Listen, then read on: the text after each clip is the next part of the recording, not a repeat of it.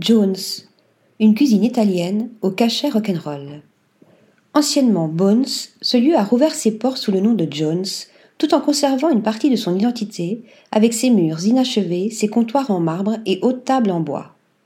À deux pas du métro Voltaire, c'est chez Jones, qui nous accueille avec générosité et rusticité, que l'on déguste la cuisine du talentueux Riccardo Ferrante dans une ambiance douce et lumineuse.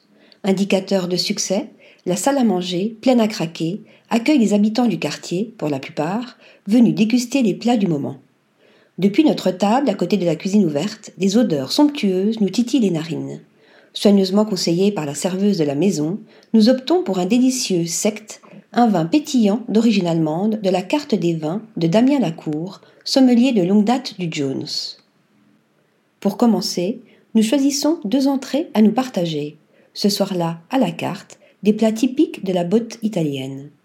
Une focaccia avec stracciatella, sauce pizzaiola ainsi que l'arancino, tomate et scamozza nous font de l'œil, simplement délicieux.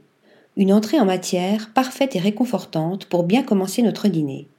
Arrivent ensuite les tagliatelles à la sauce tomate et tripes de porc qui réveillent les papilles et la curiosité des amateurs de gastronomie méditerranéenne. Une assiette copieuse qui se partage idéalement à deux. Séduits par autant de maîtrise, nous finissons en beauté avec une surprenante glace à l'huile d'olive et biscuits au thym. Quelle surprise Et la meilleure façon de l'apprécier, c'est d'ouvrir ses chakras et sa bouche.